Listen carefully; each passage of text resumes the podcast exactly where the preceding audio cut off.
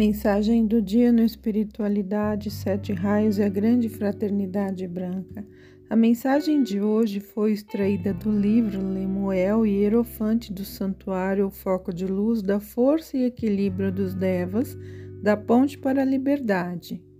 Na região sul da Austrália, acha-se sobre este planeta um dos mais importantes focos centrais de energia da força divina.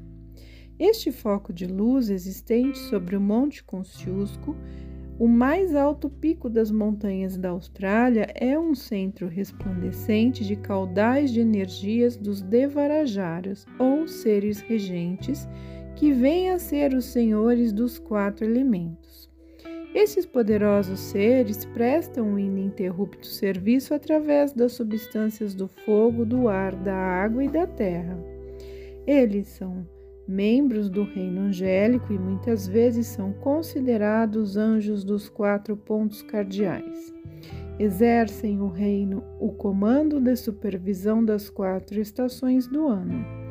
Se bem que estejam subordinados aos poderosos Hélios e Vesta, os bem-amados Thor e Ares, Netuno e Lunara, Peleira e Virgo, os quatro regentes vigiam a atividade dos quatro elementos Todavia, a lei cósmica não permite que os senhores dos elementais evitem consequências catastróficas causadas pelo uso indevido, destrutivo e premeditado do livre-arbítrio humano. No entanto, aqueles seres poderão suavizar as condições tempestuosas quando excepcionais. Seria de bom alvitre estarmos atentos a esta importante realidade. Dirigimos agora nossa atenção ao foco de luz sobre a montanha Kosciuszko. A razão principal de os discípulos há muito tempo não terem conhecimento sobre este foco consiste na altíssima e intensiva frequência vibratória das vestes etéricas dos senhores destes elementos. Para poder levar os discípulos em seus mantos etéricos a este foco de luz, os poderosos construtores de formas ergueram sobre esta montanha, onde os discípulos irão reunir-se um ambiente etérico equivalente às suas frequências vibratórias.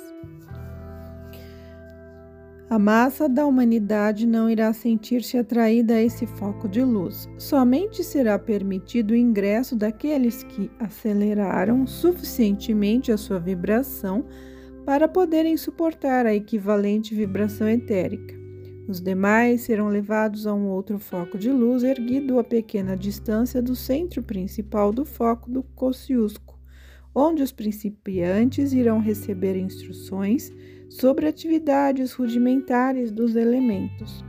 Os discípulos são conduzidos a esse anfiteatro de radiações amenizadas ou diminuídas pois em maioria eles não estão familiarizados com o maravilhoso trabalho dos elementos. Quando os discípulos penetram nesse anfiteatro sobre o Monte Kosciuszko, recebem maiores instruções. Aqui, eles têm o privilégio de serem testemunhas de uma procissão festiva dos Devas, que são os membros desse foco de luz e que surgirão dos quatro pontos cardeais. Os discípulos têm a permissão de assistir aos trabalhos dos devas quando expandem sua luz, que aceita a forma requerida para prestar um trabalho especial que foi confiado a eles. Quando pela primeira vez um Deva é apresentado aos discípulos, de imediato eles veem a expansão de um belíssimo semblante, olhos notáveis, repletos de luz cintilante, e somente então é visível a figura refulgente, o brilho de sua presença. Talvez possais imaginar esta com a vossa consciência objetiva quando refletis sobre a beleza que se vê, dirigindo atenção aos devas em um dia claro de céu azul.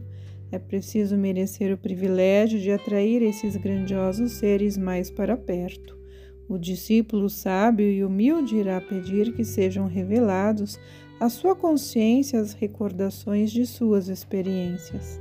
Hoje em dia, a atividade desse foco de luz está definitivamente vivendo a vibração do sétimo raio. A convivência entre anjos e seres humanos foi introduzida decididamente de acordo com a evolução espiritual de ambos os reinos. A execução deste plano é um gigantesco auxílio para a evolução dos reinos deste e de outros planetas. Por isso, já é tempo de os discípulos reconhecerem claramente que estão trabalhando em serviço mútuo e não mais pensarem que somente em ocasiões solenes ou especiais permanece em sua proximidade um número maior de anjos. Como esse foco de luz apresenta o equilíbrio das atividades dos elementos, ireis perceber que essas atividades resplandecem em três cores: a chama rosa, dourada e azul, as quais possuem um brilho intenso. Realmente as cores vibram. Refletir, isso é uma força poderosa do foco de luz. Portanto, essas três cores são mantidas dentro de um equilíbrio perfeito por meio das chamas do poder, da sabedoria e do puro amor divino. Em primeira linha, a ocupação desses seres serviçais relaciona-se com a condição do tempo. Portanto, ao discípulo é aconselhável conscientizar-se de que os seus próprios veículos ou corpos são compostos de substâncias equivalentes aos elementos do fogo, do ar, da água e da terra. Temos seguidamente esclarecido que no coração de Deus não há separatividade. Aquilo que irá influenciar um dos elementos causará em cada componente e em toda parte a mesma vibração, da qual depende a atividade vibratória mais elevada.